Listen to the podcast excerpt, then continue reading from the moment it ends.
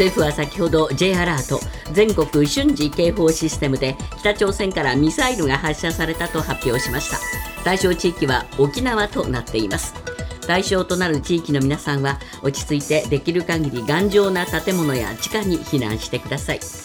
海上保安庁は船舶は今後の情報に留意するとともに落下物を認めた場合は近づくことなく関連情報を海上保安庁に通報してくださいと呼びかけています。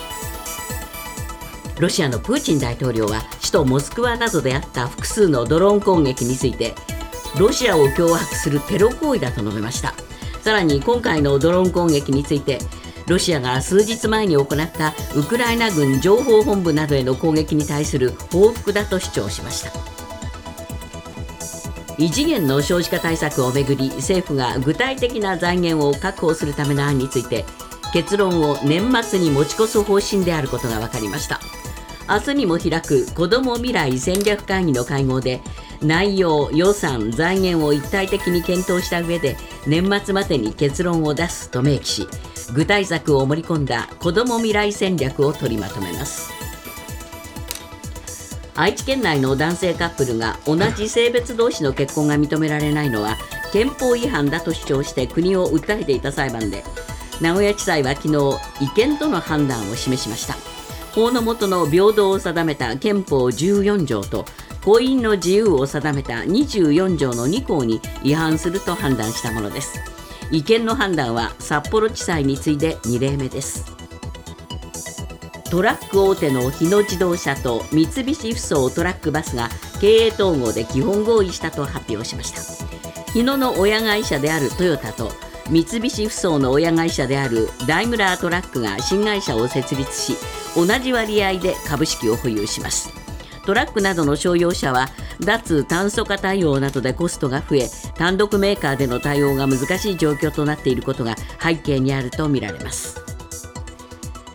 今朝のニューヨーク株式市場ダウ平均は50ドル56セント安の3万3042ドル78セント。ナスダックは41.74ポイント上昇し1万3017.43ポイントで取引を終えました。為替は現在ドル円は1ドル139円77銭。ユーロ円は1ユーロ150円03銭で推移しています。続いてスポーツです。プロ野球セ・パ交流戦6試合の結果です。西武対阪神は阪神が3対1で勝ち16年ぶりの9連勝としました。ロッテ対ロッテ対巨人はロッテが2対1で勝ちオリックス対広島はオリックスが4対0で勝利しています。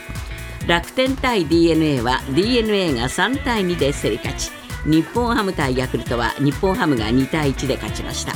ソフトバンク対中日はソフトバンクが13対5で大勝しました。サッカー日本代表の三笘薫が所属するブライトンでの公式戦全日程を終えて帰国しました。三笘は今シーズンプレミアリーグで力強いドリブルを武器に7ゴールを決め日本人歴代最多となりましたが2桁取れるチャンスはあったので全然満足していないと語り6月に行われるエルサルバドルペルーとの代表戦に向け準備を進めます。ニュースズームアップ。日本政府は今朝6時30分過ぎに北朝鮮からミサイルが発射されたとして J アラートを発令しました。えー、そしてですね先ほどのミサイルは我が国には飛来しないものとみられます。避難の呼びかけを解除しています、えー、今日コメンテーターは伊藤義明さんですが J アラート出ましたけれども、はい、解除という形になりましたね。えどうやら日本の近くには関係がなさそうだと、落下物はないないだろうと、まあ、こういうことになりましたね。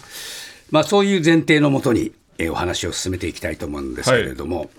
えー、まあ、ちょっと6月と言ってるのに1、1日早まったということが一つ、ミソですね、えー、そうですね。あのー、もともとやっぱりなんで今、打ち上げをこう急いでいるのかっていうのはあるんですけど、はい、僕は一つ考えるのはあの、6月上旬にですね、えー、朝鮮労働党の中央委員会っていうのがあるんですよ、はい。はい、だからおそらくあの金正恩委員長とすれば、うん軍事衛星を打ち上げ成功したぞと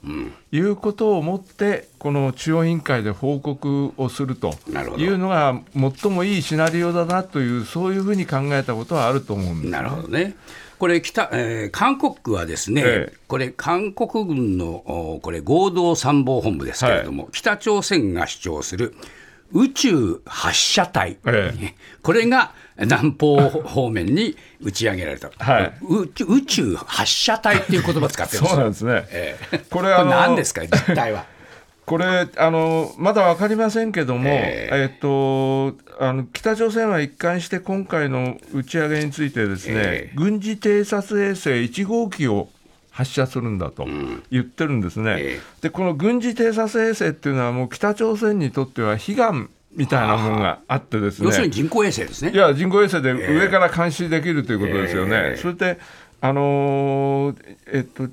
アメリカの衛星っていうのはもう今回の発射でも全部キャッチしてるように、えー、北朝鮮の様子は全部把握されてるわけですよね。はい。はい、他方北朝鮮はえっと、日本にしろ、韓国にしろ、アメリカ軍のにしろ、太平洋上の動きっていうのは、あまり正確には把握できてない。えー、だから、えっと、2021年にあの国防力強化の5か年計画って、はい、あの韓国あの北朝鮮発表してるんですけど、その中で強く打ち出してるのは、軍事衛星の開発、運用。ということを言っててですね、うんえー、あの去年3月に金正恩委員長の発言でやっぱりとにかく韓国、日本それから太平洋ここのあの軍事行動の情報をリアルタイムに取れるようにすることが急務なんだということを言ってるんでその流れから考えると今回はあのミサイル発射技術を利用して、え。えー、軍事偵察衛星の打ち上げに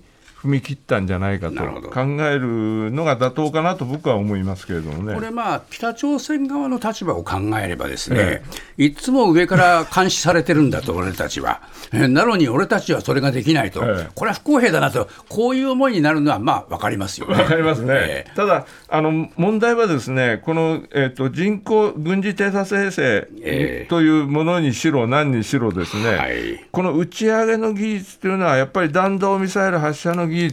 と共通してるわけですから、はい、あの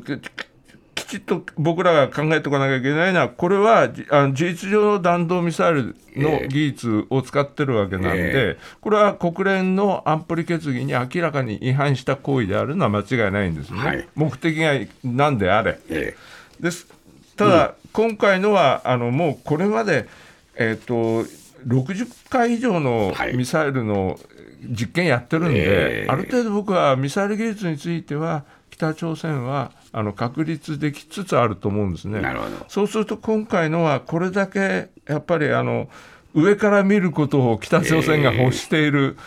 ことを考えれば、やっぱりあの軍軍事偵察衛星の打ち上げにあの踏み切ったんではないかと思うのが妥当かと思います、ね、そうですか、まあ、今までこの J アラート出るにしても、ですね大体北海道方面とか、えー、こういう北の方にこの警告が入ったわけですけど、はい、今回、沖縄、やっぱりこれは人工衛星の軌道としては、こっちの方向になるわけでしょうか？ではないかと思いますね、えー、あのえっと、北海道方向に撃ったっていうのは、ミサイルは明らかにアメリカに対する威嚇があるので。あなたのところを狙ってるんですよと、うん、で今のところ高く打ち上げてるから届かないけども、うん、これはまっすぐ打てばあなたのところ届くんですよという、はい、そういう威嚇をするので、えー、あの東北とか北海道方面にあの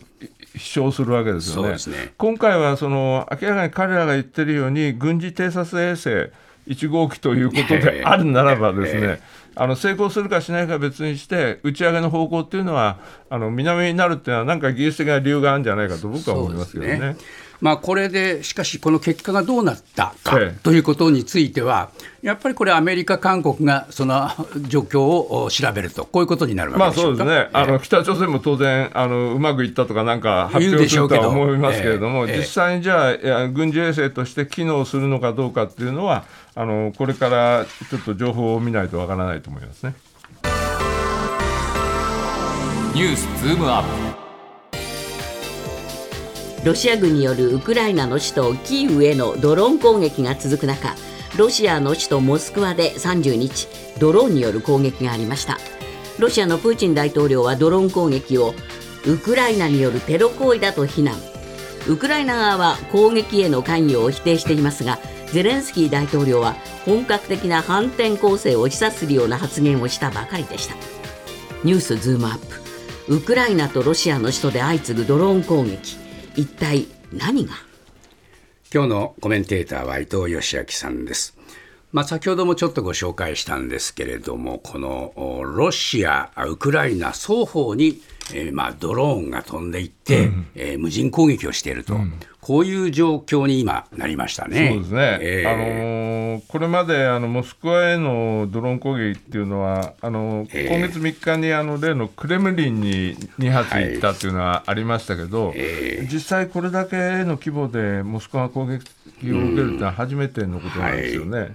すからもうあのウクライナの首都のキーウの方はもう連日、ロシアが、あ数十発単位であのドローンを攻撃を仕掛けているので、本当になんかドローン攻撃合戦みたいな形になりましたね。えー、予想定しましたね。えー。これはそれぞれ思惑があるんでしょうね、うん、そうですね、えー、あのロシア側の思惑とすれば、ですね、えー、やっぱりあの今、ウクライナの反転攻勢、あるぞあるぞということになっているので、えー、アメリカが今あの、防空システムとしては、2機のパトリオットミサイルっていうのを、あのパトリオットという防空システムをあのウクライナに出してるんですけど、この2機を、あのとにかく首都周辺に貼り付けておきたいと、はい、そうすると国境線あたりで新たな軍事侵攻があったときに、ウクライナ側とすればパトリオットをそこに配備しておくわけにいかないので、はい、そうするとウクライナの防空能力が少なくとも前線ではあのかなり減退するんではないかという、うそういう狙いも一つあるのかなと。兵力分散のための,、え一つの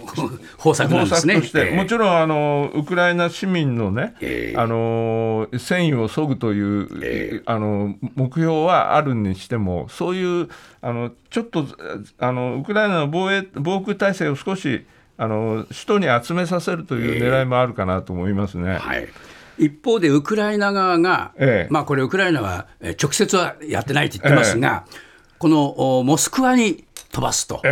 これはどういう意図？これはね、えー、あの僕はここのところの流れ見てると、ですね、はい、例えばこのあの3日のあのクレムリンのあの大統領府をやはい、やったのにしても、ウクライナは否定してるんですけど、えー、その後あのアメリカのニューヨーク・タイムズなんかが報じてるのは、アメリカの当局はこれやっぱりウクライナがやったと、それから前ですけども、あのえーと去年、あのウクライナのあクリミアの大橋が攻撃受けたありましたよね、あれも誰がやったか分かんないことになってて、えー、かなり大きなダメージがあったんですけれども、えー、これについてもその後、えーと、ウクライナ側が関与を事実上認めてるので、えー、僕はこの一連の攻撃については、やっぱりウクライナが、あのやってると見るのが、あの妥当なんではないかなと思うんですけれども。このウクライナ側というのはですね、えー、ロシアの政権に反旗を翻し翻しているロシアの自由軍、えこの人たちも含めてという意味ですか？えっとね、このやっぱりあのドローン攻撃やるには、それなりのあのターゲットの情報とか必要なんで、えー、あの中に入ってる人間はいると思いますけれども、はい、でも実行行為としては、僕はウクライナ軍がかなり主体的に動いているような感じがしますよね。あそうですか。でここのところのやっぱり動きっていうのは、やっぱり、あのゼレンスキー大統領って本当になんかこのネット社会での戦争指導者像っていうのは一つうまいこと打ち出してるように思うんですよね。はい、だからあの今回はドローン攻撃にしても、えっと、明らかに我々には、えっと、言わないけど、俺たちはモスクワまで攻撃する能力があるんだよということを、あの国際社会にメッセージとして送る、えそういうような意味も彼は込めてるし、あのおとついですか、ビデオ演説で、えー、とそのタイミングはもうすでに、反転攻勢のタイミングが決定されたんだと、こんなことを、あの武田さんもさっき指摘されたけど、言う必要ないわけですよね。ですね。わざわざこういうことを言うっていうのは、いろいろ今、バフムトが落ちたとか、はい、それから連日、ウクライナの首都キーウが攻撃されてるとか、いろんな情報あるけれども、俺たちの方はきちっともう、あの、うん、欧米から受けた兵器で、えー、えー、反転攻勢の準備はすでに整ってるんだと、えー、あとはもうタイミングだけなんだと、いうことをあのメッセージとして発信する、えー、わざわざ言わなくてもいいようなことを言う、えー、こういうような、それからこの間、あの広島に電撃的に来た、はい。はい、こういうような一連の行為を見てると、やっぱりゼレンスキーっていうのは、やっぱり役者出身だけあってですね、ここら辺の情報化社会での戦争指導者の在り方、メッセージの発し方っていうのは、ぱりちょっとプーチン大統領よりうまいかなという感じがしますよね、ね、まあ、こういうことを言うと、やっぱりウクライナの人たちの士気は鼓舞されるし、ロシアのそのモスクワまで攻撃されれば、やっぱりそれはそれでロシア,、ロシア側が揺さぶられる心理的には揺さぶられるし、それから何よりも支援してくれる国際、あの、米欧社会に対してさ、えー、俺たちはちゃんとやってるぞと、えー、これからもやるぞという意思表示にはなりますよね。政府は昨日花粉症に関する関係閣僚会議を開き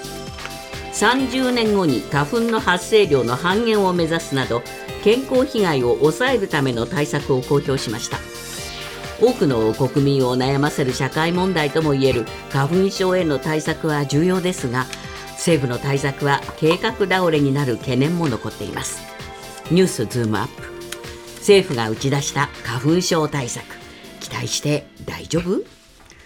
結構この花粉症対策は長期長期期間のこの 遠大なる計画なんですよね。そうなんですよね。えー、30年後って言われてもちょっと、はい、えっと多分岸田政権はその時はないだろうし、はい、えー、30年後かっていう感じはしますよね。えー、まあ、まあ、その木をね、え変えましょうって話でしょ？いや、そうなんですね。えー、あのだからそれだけ長い時間がかかるということは、えー、あの踏まえた上での話ですけれども、はい、あのとにかくあの総理自身がおっしゃってるように一応一石で解決するもんじゃないんだと、うん、花粉症対策。だからあの将来を見据えてやるんだということで、えー、えーと今おっしゃられたように杉の人工林の伐採規模をですね、えー、とにかく今5万ヘクタールぐらいなんですけどそれを7万ヘクタールに拡大して、うん、これは10年後にその人工林、杉の人工林の面積を2割程度減らす、うん、まあ2割 ,2 割かという感じですね。ですよね。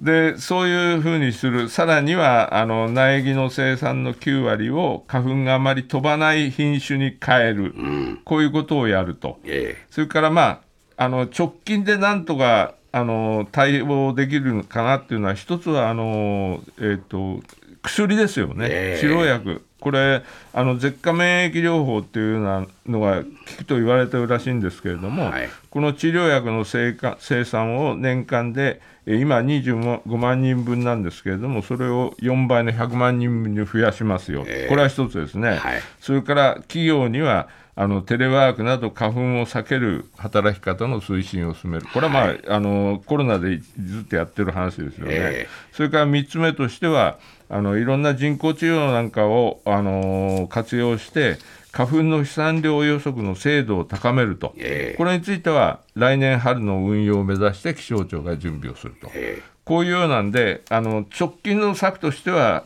3, 3つの柱が言われてる。これ何かその岸田政権がいきなり花粉症対策を打ち出すと、ちょっと唐突な感じを受けますけれども、ね、これ、何か裏がありますか？いや、悪いことではないので、いいことなんでいいんですけど、まあ、これはね、あのおそらく4月3日の岸田総理のあの参議院の決算委員会での発言がきっかけだと思うんですけど、はい、とにかく花粉症っていうのは、我が国の社会問題と認識してると、うん、えー、だからあの閣閣僚会議を開催して、ぜひ結果を出したいということをおっしゃったんですよね。えー、それでえーと、その4月3日の発言を受けて、14日に関係閣僚会議の初会合を開いて、えー、そして今回という、こういう流れなので、えー、えー、まあ、岸田さんがある種、えーと、花粉症大事だなということで、はい、あの閣僚会議でやるぞということをおっしゃったのが一つのきっかけで、えー、こういうことになったと思うんですね。なるほどまあ、でもこれ、いざ実行するとなると、いろいろ大変ですよね。いやそうなんですよね、えー、あのそのえっと、まず杉材の需要拡大といっても、ですね、なかなかこれ、まあ、住宅メーカーがそうしたあの杉材をとにかくたくさん使ってくれるようにしなきゃな、あの、減らないわけです、ね減らないわけですからね。えー、それからじゃあ杉材伐採するって言っても、えー、あの労働力どうなんだと。そうですね。今あの林業に携わる人っていうのは本当に減ってきててですね、えー、外国人をいかに受け入れてその補充するかみたいなところに来てるわけで、えー、このいろいろその30年後を目指してやるぞという掛け声はいいんですけれども、はい、実態としてこれをやるにはなかなかあのかなり広範なあの